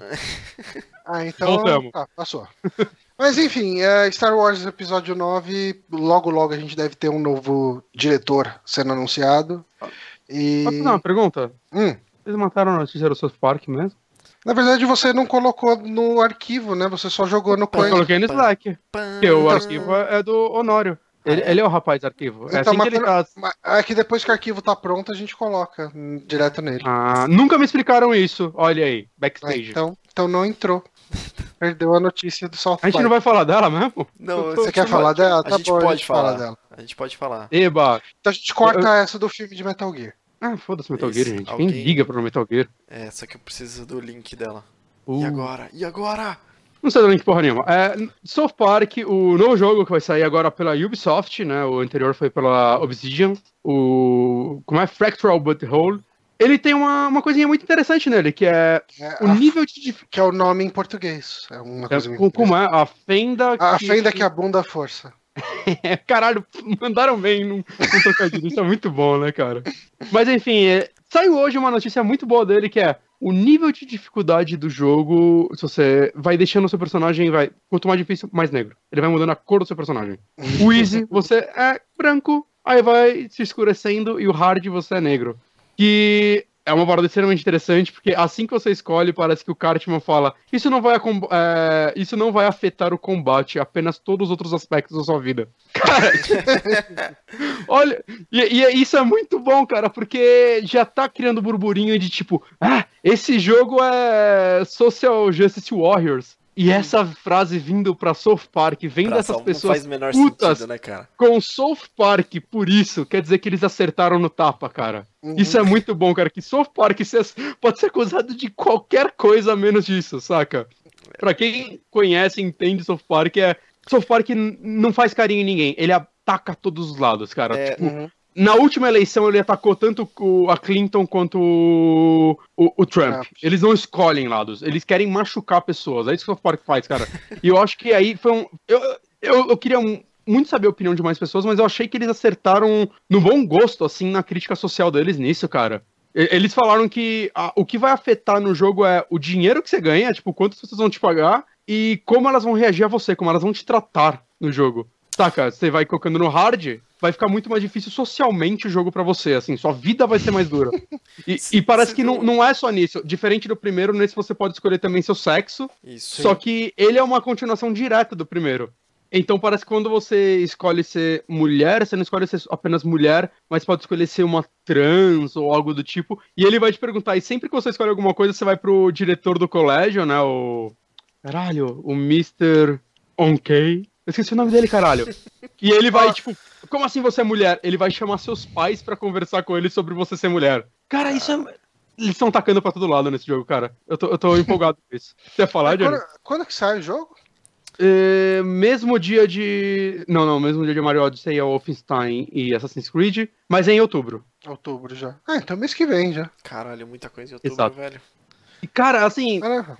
eu acho interessante, né, que muita gente tá especulando que esse jogo tá feito há muito tempo, eu acho que sim, que eles estão segurando, ano fiscal, essas coisas. Mas anunciar isso agora mostra que talvez eles estejam usando esse tempo pra polir algumas ideias que eles não tinham conseguido antes, porque isso parece muito um negócio que deveria, desde o começo, de certa forma, tá anunciado, parece muito que é Uhum. que é uma parte de assim, a gente quer fazer isso, não sabe se tem tempo. Aí o jogo talvez estivesse pronto já, e eles estão Assim, pegando é o tipo de coisa que a gente ouve ideiazinha. Gente- é o Oi? tipo de coisa que a gente ouve muito no, no podcast, né? Quando eles falam sobre desenvolvimento, sobre aplicação de features Sim, ah, é específicas demais, é que, que eles chegam e, e, assim, só anuncia quando tá, fala, ok, vai dar pra colocar, sabe? Tipo, Menos se fosse o Peter Molyneux. uhum. E isso é interessante nos jogos, cara. Eu acho que isso é uma parada realmente importante, que assim, a gente teve isso de certa forma, sei lá, no, no Dragon Age ou no na série Elder Scrolls, quando você escolhe outras raças, a civilização, é, o povo reage diferente a você, saca? No, no Dragon Age os elfos são escravos, você escolhe um elfo escravo, algumas pessoas vão reagir diferente a você, mas eu acho que South Park mandou muito bem em trazer isso, tipo, na lata, assim, dar na sua cara. Não, não, é, tipo, negro é mais maltratado, principalmente nos Estados Unidos. Saca? Eu achei que É. é muito South Park. Você vê que, tipo, Trey É, Parker é uma Tony crítica, é uma crítica do. South Park, né? E é uma crítica que hoje eu só vejo o South Park tentando algo do tipo, cara. Saca? No meio de, eu tô falando, tipo, no meio de tantos desenhos. O Simpsons atual nunca faria algo do tipo. Não, eu acredito. pau. Simpsons Saca? perdeu, O atual. perdeu os culhões faz tempo. Eu não sei, o que vocês acharam? Eu tô, desculpa, eu tô falando, falando muito, mas. É que eu, eu achei uma notícia muito boa, eu sou achei... muito South Park. Ah, então, eu achei. Bom, eu achei uma piada que South Park faria. faria. Tipo, não achei, tipo, putas críticas social é foda é e tal. Eu achei então, ok, eu achei uma piada interessante. É, é dá, pra, dá pra esperar alguma coisa de South Park, mas eu achei uma manobra de marketing. Eu tô mais, mais pelo ponto ah, de marketing. Certeza. Cara, perfeita, velho. Porque tá todo mundo falando disso. Né? Parece é porque em todo lugar. O outro tinha o lance quando você colocasse, vai, que se você colocava pra ser ladrão e branco, ele já fazia uma piadinha, né? Nossa, eu nunca vi um dessa cor. Então, tipo. É, ah, sim. é verdade. É, é, então, assim, não é uma coisa. Uma das classes é judeu, é, saca? É. Que, é os verdade, criadores do é são judeus, né? Então, sei lá, é, eles atacam coisas sociais por causa disso, né, também. Existe um preconceito com judeus. Especialmente nos Estados Unidos, eu não sei dizer se no Brasil tem dessa forma. Não, mas eu não sei, cara. Eu... Existe não. preconceito, sim, mas nos Estados Unidos parece ser muito mais pesado. Uhum. Mas enfim. Ah, e o Caio ele falou que ele não surpreende tanto porque a Ubisoft São Francisco, se eu não me engano, ela é a, empre... a, é a Ubisoft que fez o Watch Dogs 2, eu posso estar errado. E realmente, o Watch Dogs 2 tem algumas críticas muito boas, assim. Ele é... O Watch Dogs 2 é um jogo que me fez, tipo, o meu olhinho brilhar com a Ubisoft de novo. É um jogo muito bom, assim, tanto em roteiro, socialmente falando e tudo mais. Uhum. Mas eu não sei, cara, eu achei que eles acertaram muito bem nessa. Eu, eu queria saber a opinião de mais pessoas, mas eu achei, na minha opinião, né, uma piada, uma, piada, uma crítica de bom gosto, assim. Uhum. E tá afetando algumas pessoas dessa forma, talvez porque ela acertou. É, assim, não, eu, eu, não, eu, tipo, não achei zoado nem nada do tipo, eu só uhum. achei uma crítica esperada de South Park, sabe? Tipo, é o hum. tipo de coisa que. É, eu não, eu, não, eu não esperava. Tipo, quando saiu, é tipo, ah, tinha que ser South Park, uhum. mas. Saca, eu nunca nem passou pela minha cabeça um jogo fazer esse tipo de comentário. Uhum. É, é, eu acho que assim, o South Park é uma coisa interessante que eles sempre criticam o que está sendo levantado no momento. Ele, ele é sempre bastante Sim. atual no humor dele. Tem. Tanto e, que tem o lance e... deles fazerem um episódio em uma semana. Eles falam, o hiato entre uma temporada e outra, eles não conseguem criar nada. Eles tentaram, eles falam, não funciona. A gente tem que estar tá sentindo aquilo na hora para fazer. Não, é, é, é muito, é muito de momento, ele é muito atual. E, e, eu acho que essa discussão sobre como a vida do negro é muito mais difícil que a do branco, ela é muito atual. Então é um tipo de coisa que eu esperaria eles colocando, sabe? Tipo, fala, ok, tipo, esse tipo. Não que assim, ah, previsível.